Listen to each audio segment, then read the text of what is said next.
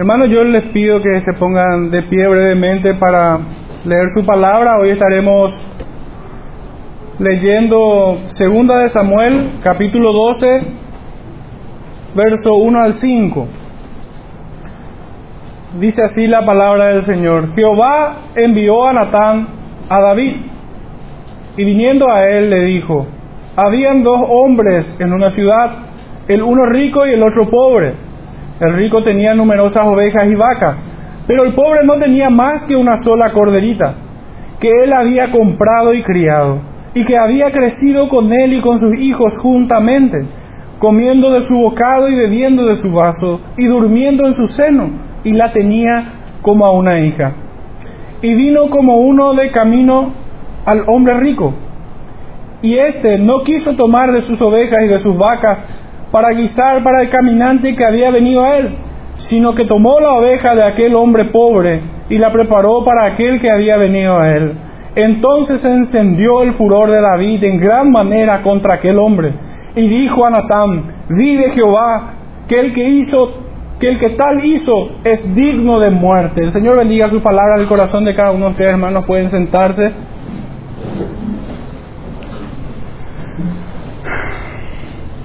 Bueno, la verdad que tuve convicción de, no dejar la historia de David en el sermón pasado, donde habíamos visto tristemente a David como un ejemplo de los estragos que puede ocasionar el pecado. Habíamos puesto énfasis en que no estábamos no estábamos estudiando a David, no estábamos señalando a David, sino más bien estábamos estudiando el pecado, desentrañándolo un poco. Cómo es que se aparece, cómo es que invade nuestra mente, cómo es que acampa y se multiplica y finalmente intenta dominar al hombre. Habíamos estudiado un poco de la naturaleza del pecado y tristemente en esta escena habíamos visto a un David derrotado, subyugado por el pecado, siendo sometido por su propia concupiscencia, habiendo sido seducido a través de la tentación. Y en esta mañana la verdad que tuve convicción de, de poder predicar de este tema, de dar un, un poco un seguimiento a, a aquello que habíamos visto. Y el sermón de esta mañana lo pongo por título, le pongo por título, el que pesa los corazones nos habla en parábolas. Pues es así, acá vamos a encontrar, en, esta, en este breve relato, vamos a encontrar a una parábola. Y es el centro del mensaje, la parábola. De ninguna manera vuelve a ser David o cualquier otro personaje como Natán el centro de esta historia, sino más bien la parábola. El que pesa los corazones nos habla por parábolas. Y a modo de introducción, habíamos visto ya las características del pecado traicionero y vil, potencialmente mortal, con un efecto multiplicador implacable. Viene un, pecado, aparece un pecado en nuestra vida y ésta se conecta a otra y se multiplica, se regenera a sí mismo así como lo hace el cáncer en una metástasis.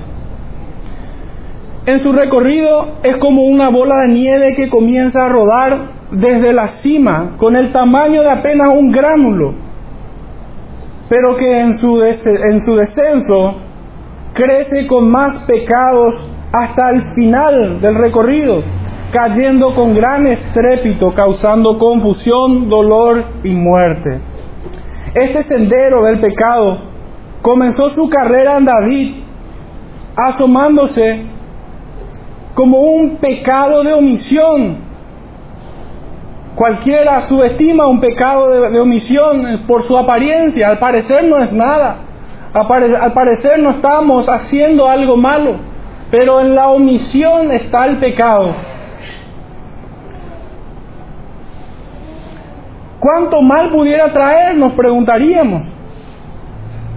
Y solamente aquel que es corto de entendimiento y nulo de discernimiento pudiera hacer tal pregunta, porque no existe pecado pequeño ni grande. Cada pecado tiene en sí mismo un veneno mortal que lleva al hombre a la muerte, pues conocemos que la paga del pecado es muerte. La palabra que mejor pudiera ser un equivalente al pecado es rebelión y en contra de Dios.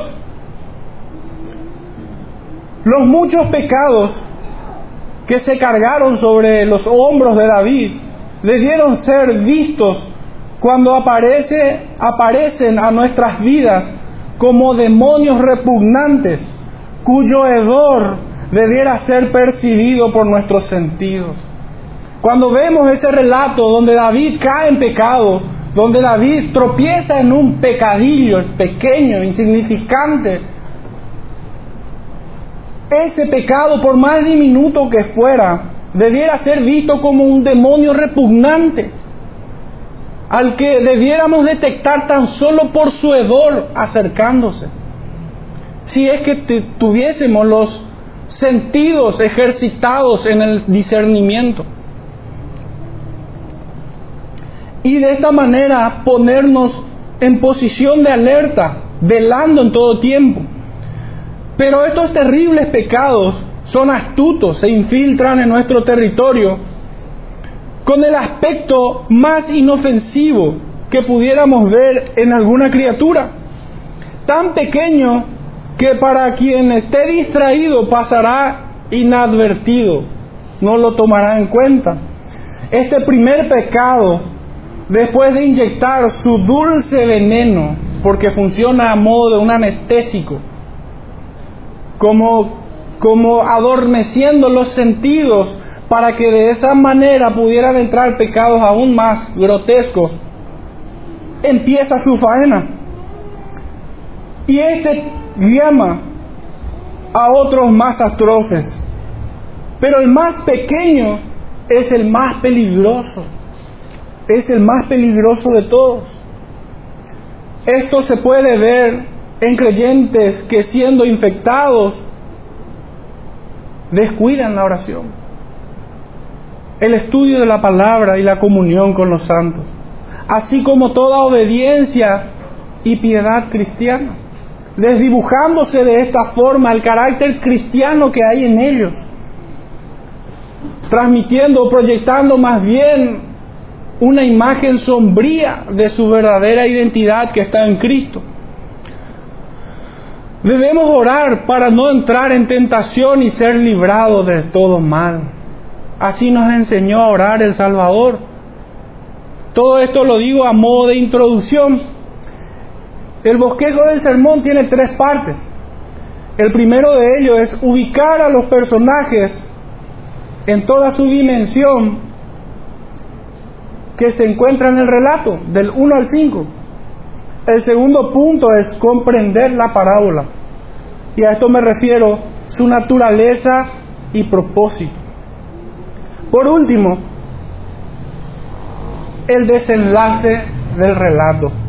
Y ya directamente apunto a que en, este, en, esta, en esta parábola vamos a encontrar una reprensión, una muy dura reprensión, que llevó al rey David al arrepentimiento y del arrepentimiento fue levantado totalmente restaurado en su comunión plena con el Señor, para finalmente poner diligencia en aquello que había descuidado. Entonces son cuatro palabras clave para el desenlace de esta historia. Y sería bueno que desde el comienzo del sermón estemos buscando estos, estas etapas. Reprensión, arrepentimiento, restauración y diligencia. Son cuatro etapas.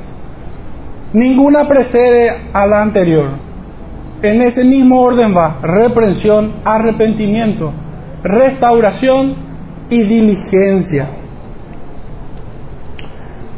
Ya abordando el primer, el primer punto del sermón, ubicar los personajes en el relato, fácilmente pudiéramos ver a dos, a David y a Natán, y el, el contexto general y un poco más íntimo del rey David, que aparentemente es el personaje principal de esta historia. Pero el versículo, el primer versículo ya nos corrige. David no es el personaje principal en esta historia. El personaje principal, la persona es Dios mismo. Pues dice el verso 1, Jehová envió. Jehová es la primera persona que aparece en el relato. Ya en el primer versículo se cita a los personajes y es Dios mismo quien aparece en primera persona. El primero de ellos es quien es quien permite, es el que es preeminente, me corrijo, el que es preeminente sobre toda criatura. Y es Jehová, el Dios vivo y verdadero. Es quien conduce los hilos de la creación antes de su comienzo y hasta el fin de sus días es quien conoce a los otros dos personajes. Y a todo hombre antes de su nacimiento e incluso antes de que las cosas fuesen o existieran. Él estableció y por tanto conoce los días que cada uno tendrá sobre la tierra. Esto podemos ver en, unos capítulos anteriores, en el mismo libro, capítulo 7, 12, donde el Señor conoce los días de David, los términos de sus días, de su vida aquí en la tierra. Su participación es central y protagónica, pues si a través de lo sucedido aquí aprendemos algo, lo estamos aprendiendo de él y no de David o de Natán. Si somos capaces de ver cuán abominable es el pecado, por más pequeña e insignificante que parezca, es porque Él así lo ve. Es Dios que ve el pecado como una cosa repugnante. Y así quiere que lo veamos. Si vemos la ira y si vemos la misericordia aquí, es porque son suyas y nosotros debemos temer ante su ira y refugiarnos en su misericordia. Los dos restantes toman su parte activamente, ya refiriéndome a, David y Natán. El segundo en ser mencionado es aquel que es enviado por el primero. El segundo personaje en la historia es Natán, quien es enviado por, el, por la primera persona, Dios mismo. Es el que toma la posición incómoda y temeraria de reprender al rey de una nación que no conoce de derrotas y en cuya persona en ese momento se muestra como un hombre implacable y contumaz que toma lo que no es suyo como propio. Este varón de Dios también es el amigo del pecador. Pues si bien es el enviado de Dios, y antes que todo es el enviado de Dios, también es el amigo de a quien es enviado es amigo del pecador.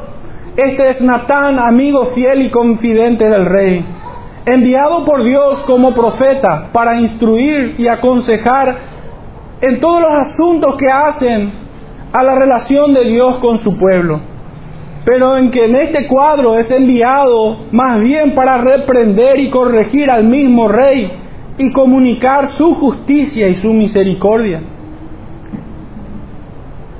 Natán antepone por encima de cualquier lazo que pudiera tener con David, sea el de rey y súbdito, era parte del pueblo, miembro de la familia real, lo consideraba un hermano o un amigo fiel, pero ante, todas estos, ante todos estos lazos, Natán antepone ser un enviado de Dios.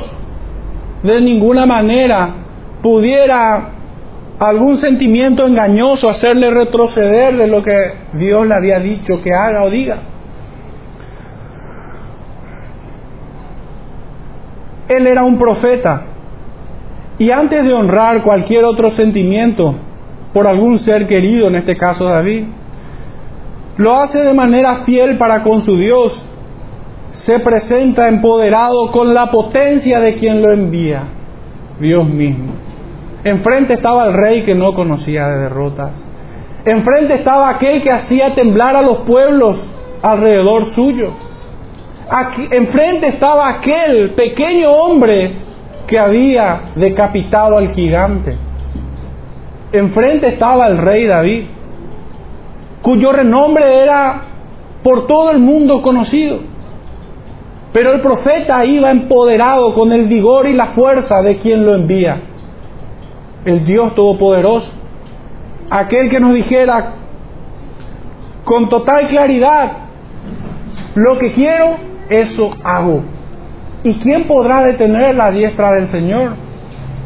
Nadie. Es en este poder, es en este vigor, es en esta potencia que el profeta abre su boca delante del rey. A él no le importó que fuese en su mismo palacio, delante de su mismo trono, siendo custodiado por hombres valientes. No temía el brazo de carne, no temía la lanza o la espada. Él iba empoderado por el Señor. Son las características de un profeta fiel al Señor. Si bien aquí también es justo decir que Natán se muestra como el fiel y amoroso amigo y hermano que era para David. Y es el mejor amigo que un pecador pudiera tener. El amigo más traicionero que uno que el pecador pudiera tener es aquel que lo deja en su pecado. Pero este no es el caso de Natán. La suerte de David era enorme.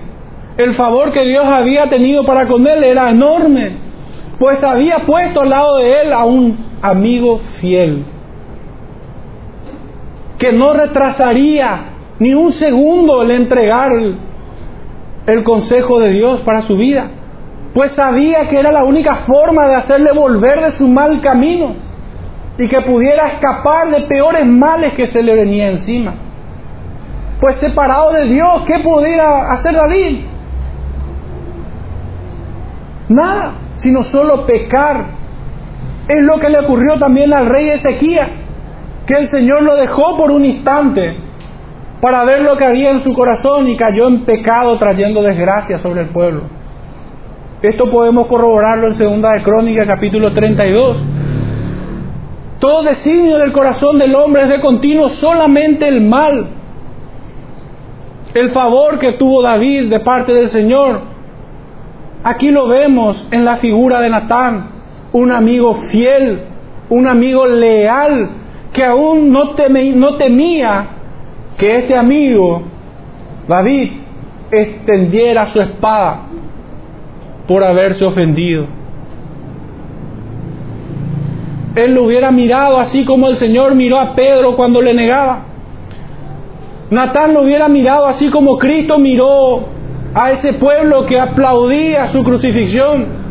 Señor, no les tomes en cuenta este pecado. Ese era el corazón de Natán.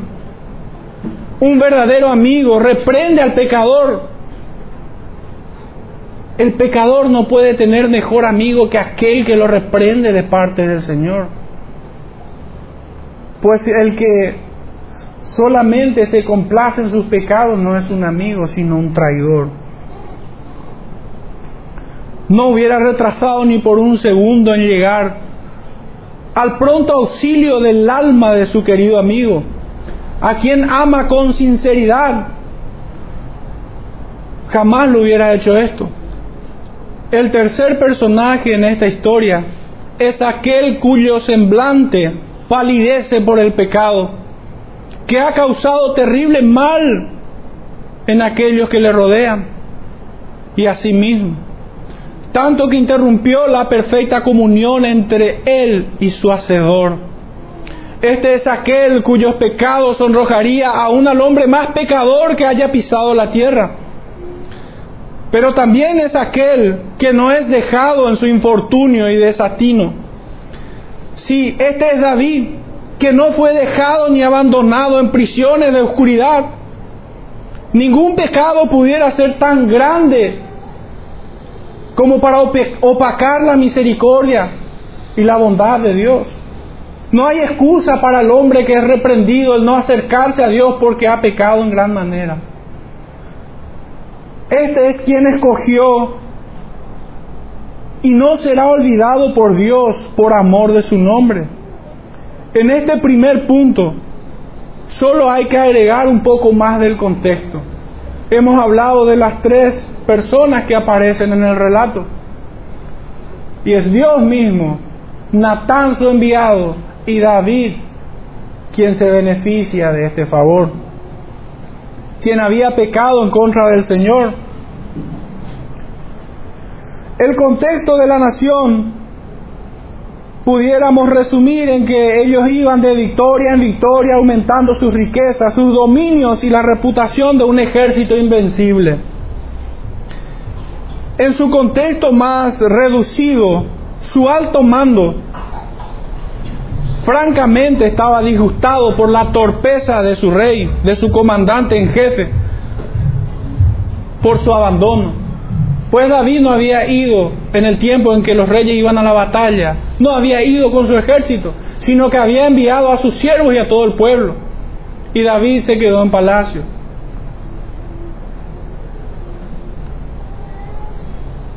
Si esto fuera un poco más que negligencia, sería cobardía, sería egoísmo.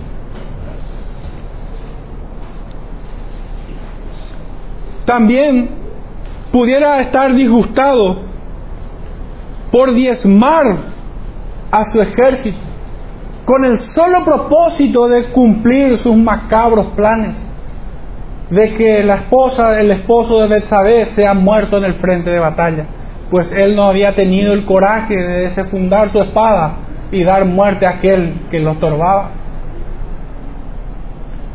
Y en sus círculos más íntimos, Vemos al rey endurecido en su pecado, cuya devoción en ese instante no es otra cosa que una religiosidad estilizada y bien adornada. David tenía que guardar las apariencias, era un estado teocrático. Dios gobernaba a través del rey. Pero ¿cómo pudiera un hombre, después de haber caído en pecado tan atroz como el que él cometió, estar en plena comunión con su Dios de ninguna manera. Dios resiste al soberbio. La ira de Dios es por toda la eternidad sobre el impío y el pecado. Su furor es tan eterno como Él mismo.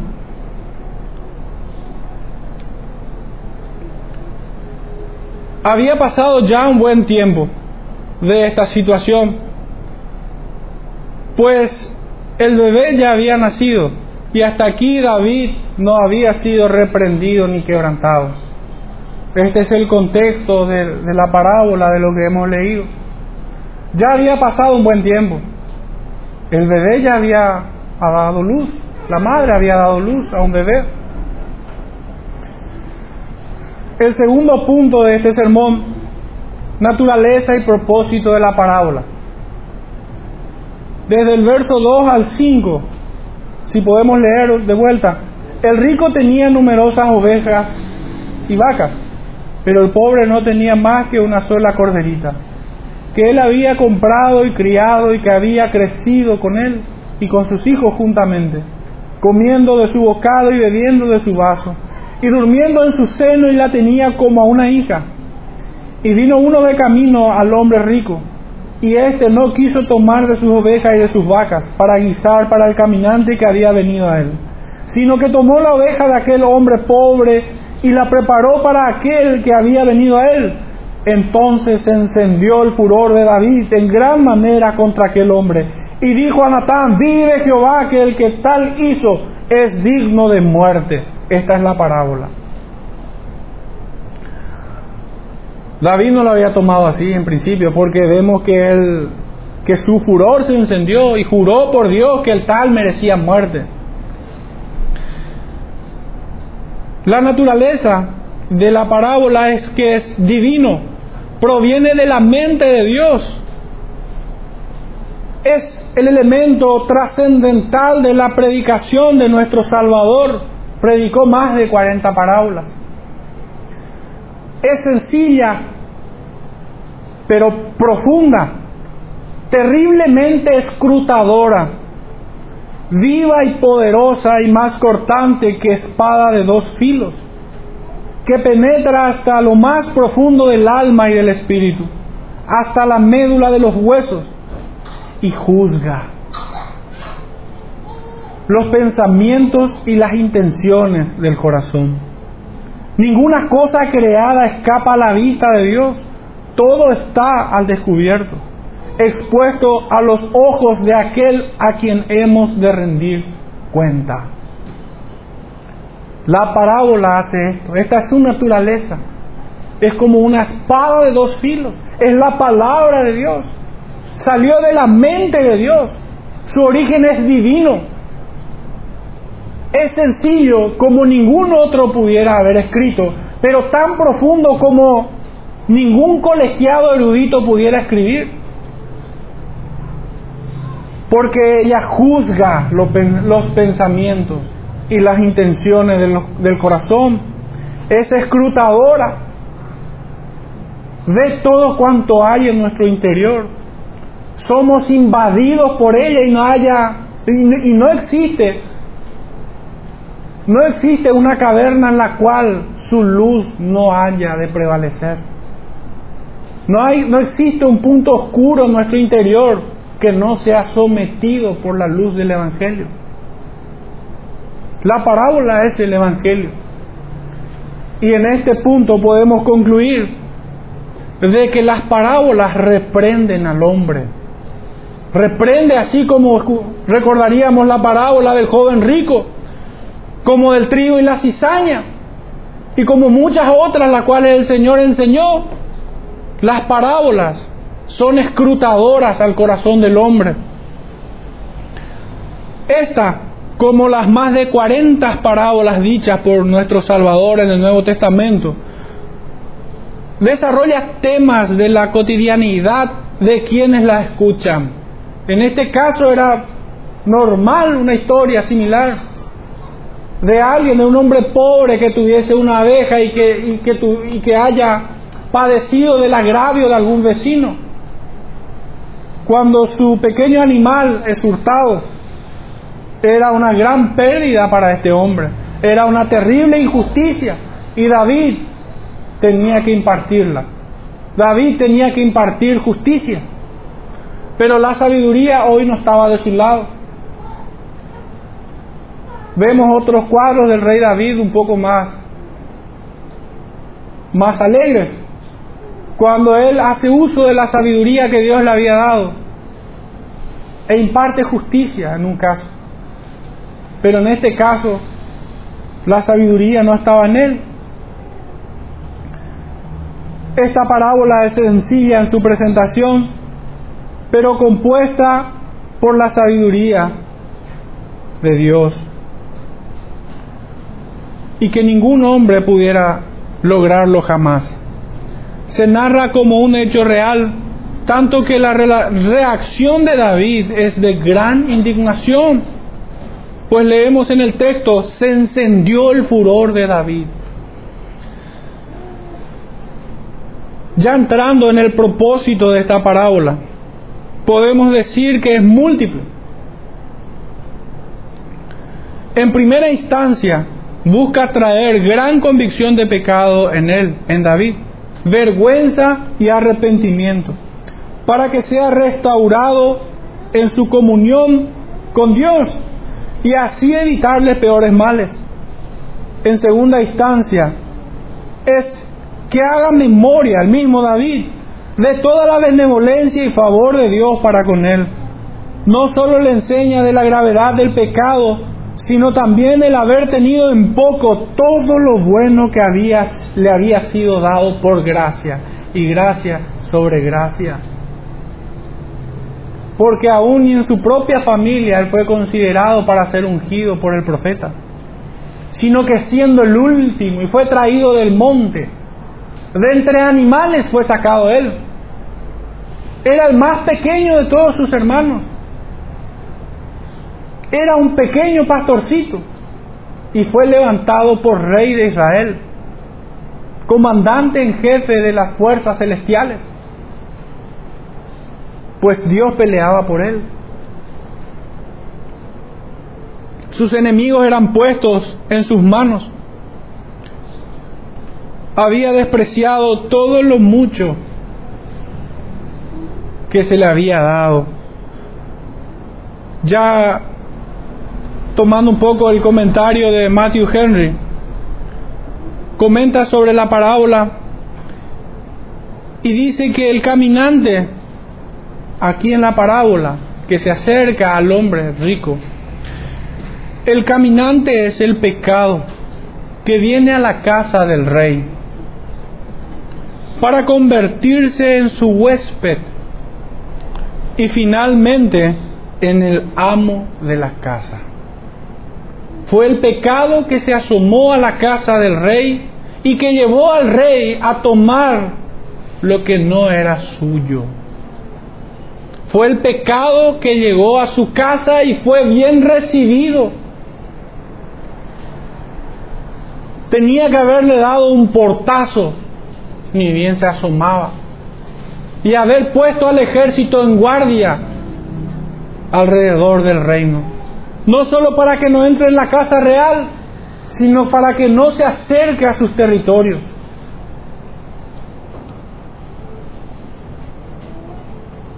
A través de esta parábola, David pudo ver en sí mismo el furor de Jehová por su conducta, furor que cayó sobre su cabeza, el juicio de un Dios santo que no tomará por inocente al culpable, como lo leemos en números 14, versos 17 y 18, que no puede ser burlado, Gálatas 6, 7, donde toda transgresión y desobediencia recibe justa retribución. Hebreos 2.2. En tercera instancia, esta parábola tiene el propósito de que nosotros apliquemos a nuestras vidas. Porque todas estas cosas para nuestra enseñanza fueron escritas. Es el tercer propósito de esta parábola de ninguna manera podemos ponernos en una altura y ver a David. Simplemente. Sino más bien tendríamos que ser vistos y escudriñados por esta parábola. Es el tercer propósito que encuentro. Para de esta forma ser movidos como David fue movido. Y la forma más clara y contundente que podemos ver a David siendo movido de ese terrible pecado en el que había caído, de esos terribles pecados, se encuentra en el Salmo 51, que yo sé que lo conocen, pero verdaderamente es oportuno que lo leamos, pues es de esta manera que nosotros debemos acercarnos a Dios cuando pecamos. Ten piedad de mí, oh Dios, conforme a tu misericordia, conforme a la multitud de tus piedades, borra mis rebeliones. Lávame más y más de mi maldad y límpiame de mi pecado. Porque yo reconozco mis rebeliones y mi pecado está siempre delante de mí. Contra ti, contra ti solo he pecado y he hecho lo malo delante de tus ojos para que seas reconocido justo en tu palabra y tenido por puro en tu juicio. He aquí en maldad he sido formado y en pecado me concibió mi madre. He aquí tú amas la verdad en lo íntimo y en lo secreto me has hecho comprender sabiduría. Purifícame con hisopo y seré limpio. Lávame y seré más blanco que la nieve. Hazme oír gozo y alegría y se recrearán los huesos que has abatido. Esconde tu rostro de mis pecados y borras todas mis, maldades. Crea en mí, oh Dios, un corazón limpio y renueva un espíritu recto dentro de mí. No me eches de delante de ti y no quites de mí tu Santo Espíritu. Vuélveme el gozo de tu salvación y espíritu noble me sustente. Entonces enseñaré a los transgresores tus caminos y los pecadores se convertirán a ti. Líbrame de homicidios, oh Dios, Dios de mi salvación. Cantará mi lengua tu justicia. Señor, abre mis labios y publicará mi boca tu alabanza, porque no quieres sacrificio que yo lo daría. No quieres holocausto. Los sacrificios de Dios son el espíritu quebrantado. Al corazón contrito y humillado no despreciarás tú, oh Dios. Haz bien con tu benevolencia, Sión. Edifica los muros de Jerusalén. Entonces te agradarán los sacrificios de justicia, el holocausto u ofrenda del todo quemada. Entonces ofrecerán becerros sobre tu altar. Su arrepentimiento fue mayor que su pecado. Los muchos pecados que estaban sobre sus hombros, Dios lo había quitado. Pero fue necesario la reprensión dura para poder sacar de David un corazón arrepentido como el que vemos aquí.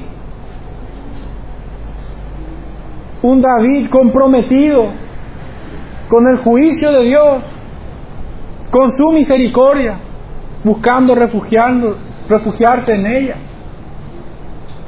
Le ruega al Padre que el gozo de su salvación le sea devuelta, que vuelva a recrear los huesos que ha abatido. Hazme oír gozo y alegría, le pide, le ruega al Padre. Le pide al Padre que levante los muros para que este caminante no pueda entrar. Le ruega al Padre que restituya aquello que él había hurtado, pues él ya no podía devolverla. El mal que había hecho ya no podía ser vuelto atrás.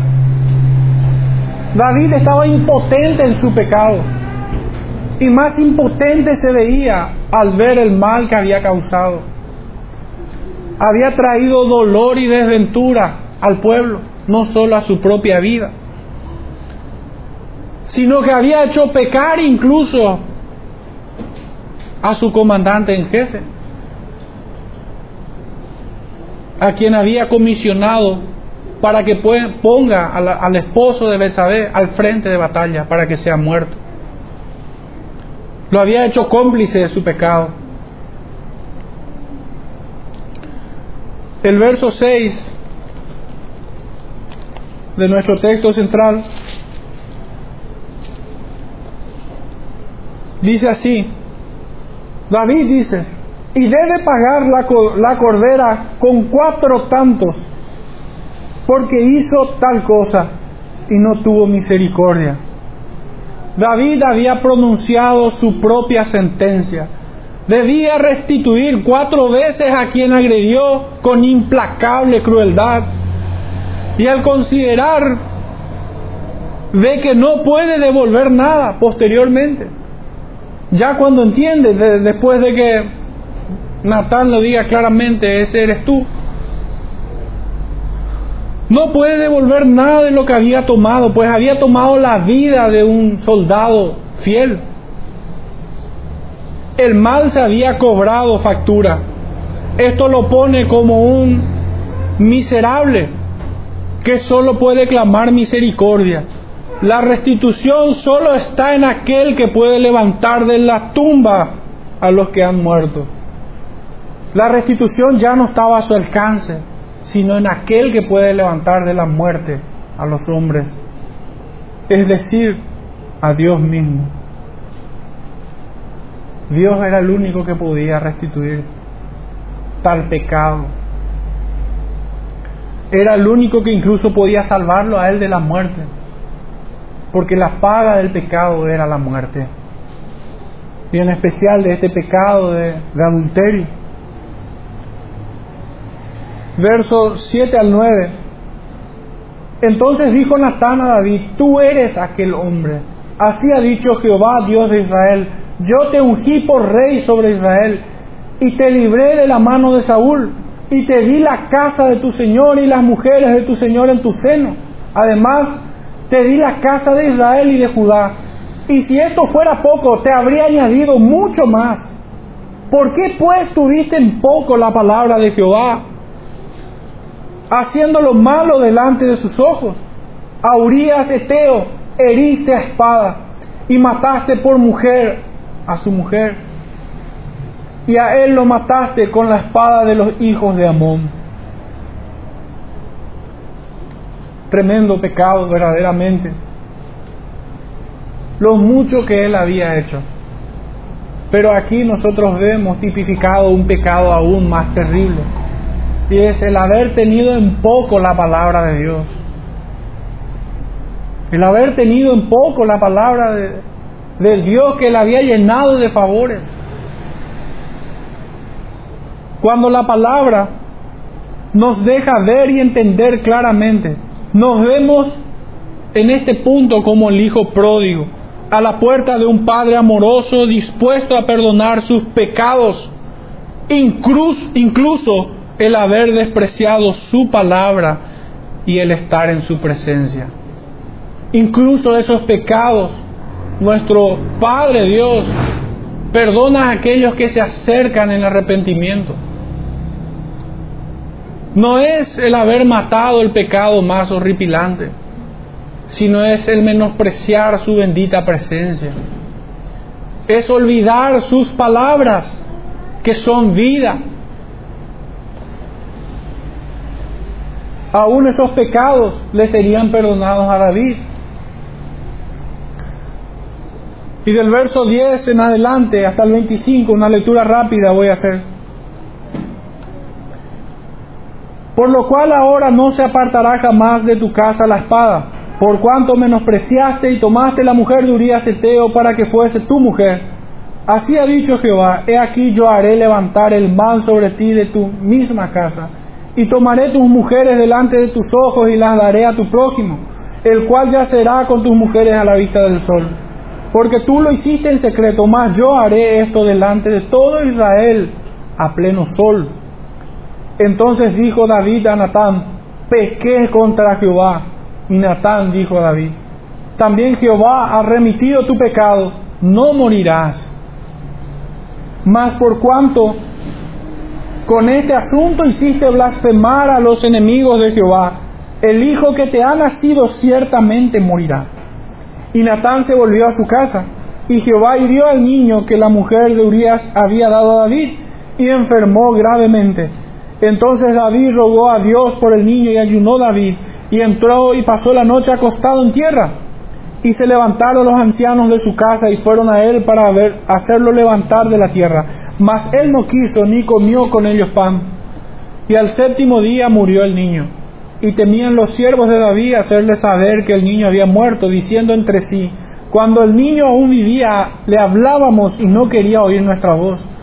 ¿Cuánto más se afligirá si le decimos que el niño ha muerto? Mas David, viendo a sus siervos hablar entre sí, entendió que el niño había muerto, por lo que dijo David a sus siervos, ¿ha muerto el niño? Y ellos le respondieron, ha muerto. Entonces David se levantó de la tierra y se lavó y se ungió y cambió sus ropas y entró a la casa de Jehová y adoró. Después vino a su casa y pidió y le pusieron pan y comió. Y le dijeron sus siervos, ¿qué es esto que has hecho? Por el niño, por el niño viviendo aún, ayunabas y llorabas, y muerto él, te levantaste y comiste pan. Y él respondió, viviendo aún el niño, yo ayunaba y lloraba, diciendo, ¿quién sabe si Dios tendrá compasión de mí y vivirá el niño? Mas ahora que ha muerto, ¿para qué he de ayunar? ¿Podré yo hacerle volver? Yo voy a él mas él no volverá a mí.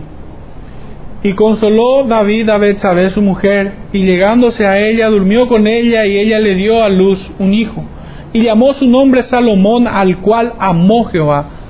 Y envió un, mensaje por medio de Natán, profeta. Así llamó su nombre Gededías, a causa de Jehová, esto es, amado de Jehová. Es un texto un poco largo el que tomé. Pero aquí nosotros vimos in extenso el juicio de Dios, el castigo y la disciplina que Dios puso sobre David, para ejemplos de aquellos que habían visto ser blasfemado el nombre de Dios a causa de él. Eso tiene un paralelo exacto en Romanos 2.24. Cuando el apóstol Pablo escribe, por causa de vosotros el nombre de Cristo, el nombre de Dios es blasfemado entre los gentiles. No hay cosa que el Señor desprecie más que el que su nombre sea blasfemado, su santo nombre. todas las cosas que Él hace, aún nos ama por amor de su nombre. Y su nombre había caído en descrédito, había sido vituperado el buen nombre de Dios por causa de David. Y esto merecía un castigo ejemplar, una disciplina que haga meditar al pueblo, que ponga, que infunda temor en ellos. Incluso viene a ser un seguro al alma de David. Estas consecuencias eran terribles. Pero lo que quisiera decir de todo esto es que si hay un punto donde verdaderamente puede ser certificado el arrepentimiento, muchas veces nosotros podemos dudar de nuestro arrepentimiento. Muchos hermanos sinceros lo hacen. Pero si hay un punto, si hay alguna forma donde poder certificar el genuino arrepentimiento es cuando Dios nos deja conocer el castigo y la disciplina que viene por nosotros. Si la recibimos, si la soportamos, el que soporta la disciplina está diciendo que el juicio de Dios es justo para que Él sea tenido por puro en su palabra como leíamos que el rey David exclamaba en el Salmo 51. Si hay un punto donde nosotros podemos certificar el arrepentimiento, es aquí. Cuando nos alcanza el no morirás. Cuando el Señor te deja para vida eterna, te confirma en fe, si soportas la disciplina y te alcanza la gracia que Dios te da, es el punto donde el arrepentimiento puede ser certificado. Pues aquellos que no toleran la disciplina del Señor no son hijos, son parias. Pues aquel que se contenta y le alcanza la salvación, la gracia, el perdón de sus pecados, este es hijo. Y este es el que se arrepiente genuinamente. Este puede estar en paz de, de, vuelta. Puede ir como David lo hizo al templo y adorar. Pero si uno desecha la disciplina de Dios y no se contenta con la gracia salvadora, entonces no es hijo. Entonces no se ha arrepentido entonces no tiene a Dios por puro en su palabra y justo en su juicio.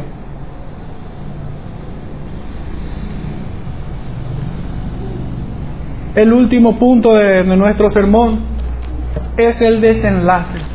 Y un poco volvemos al inicio. Habíamos visto hasta aquí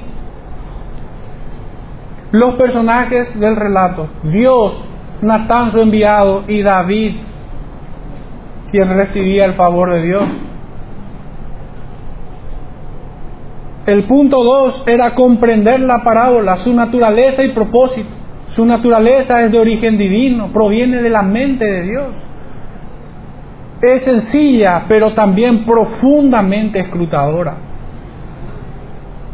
Su propósito es la de reprender al que escucha para moverlo a arrepentimiento, restauración. Y aquí vamos a ver diligencia. El desenlace es justamente esto. Se cumple todos los eslabones. Reprensión, arrepentimiento, restauración. David se había levantado y fue al templo a adorar. Pero no quedó allí. No quedó allí. Hay un eslabón más y es la diligencia es la diligencia. El último punto podemos ver en el versículo 29. Pues dice, y juntando David a todo el pueblo, fue contra Rabá y combatió contra ella y la tomó. Se había hecho cargo del primer pecado, lo había tomado del cuello, no iba a dejar que siga viviendo ese pecado en él. ¿Cuál fue su primer pecado? En el día en que los reyes iban a la batalla, David se quedó en palacio. Había sido negligente, había menospreciado a su ejército, había menospreciado a su pueblo. Pero en este punto, David, después de haber sido reprendido, se arrepintió y fue restaurado. Y con diligencia se hizo cargo de aquel diminuto y repugnante demonio. En tiempos en que los reyes salen a la batalla, David finalmente volvió a salir y no se quedó en palacio. Había hecho lo que le fue mandado. Es terrible el pecado de ser negligentes en todas las cosas que el Señor nos manda hacer. Es peligroso. El pecado de omisión en un principio parece insignificante, pero solamente está confundiendo los sentidos. Cuando ese pecado de pereza, ese pecado de negligencia, en realidad es un pecado de desobediencia que se disfraza de tal forma. Cuando nosotros empezamos a considerar que tal pecado es un pecadillo, cuando empezamos a subestimarla, tengan por seguro que ese pecado ya está vertiendo su veneno y empieza a adormecer la conciencia. Ya hemos sido infectados. Es en ese tiempo donde lo peor está por venir. En ocasiones cuando visito hermanos que están apartados, esta imagen me viene a la cabeza. Tan traicionero y vil es este pecado de omisión. Hermanos con quienes tuve comunión, donde yo no tengo dudas de su fe, han, sido heridos de muerte en su fe por negligencia. Y hoy están en muchos dolores. Hoy están en muchos dolores. Estos dolores que realmente son aplastantes muchas veces. Pero es tiempo de, de escuchar a aquel que pesa los corazones por medio de parábolas. Nuestro Salvador nos habla por medio de parábolas. El Dios de su salvación socorrió a David en tiempo aceptable. En nuestro texto de Hebreos dice, aún hoy es tiempo. Si escuchas hoy el mensaje, hoy es tiempo, dice el Señor. Todo aquel que es escogido por hijo no es dejado, no es dejado, no es olvidado, no es abandonado. Dios no deja a ninguno.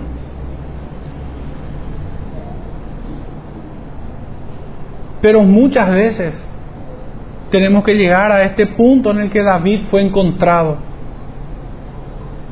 donde hubo ya endurecimiento, donde ya hubo soberbia, donde se olvidó de un Dios soberano y él se hizo soberano, haciendo lo que quería y no de lo que Dios le había mandado. Hermanos, los pecados de, de omisión, aquellas cosas que Dios nos manda hacer, debemos hacerlas para curarnos de este mal. Si hay un antídoto para superar este problema, es siendo diligente en las cosas que el Señor nos ha mandado. Y de esta manera podemos evitarnos muchos males, no solo a nosotros mismos, sino a quienes nos rodean. Debemos orar en este tiempo para que seamos librados de la tentación y de todo mal que pudiera venir sobre nosotros. Oremos hermanos.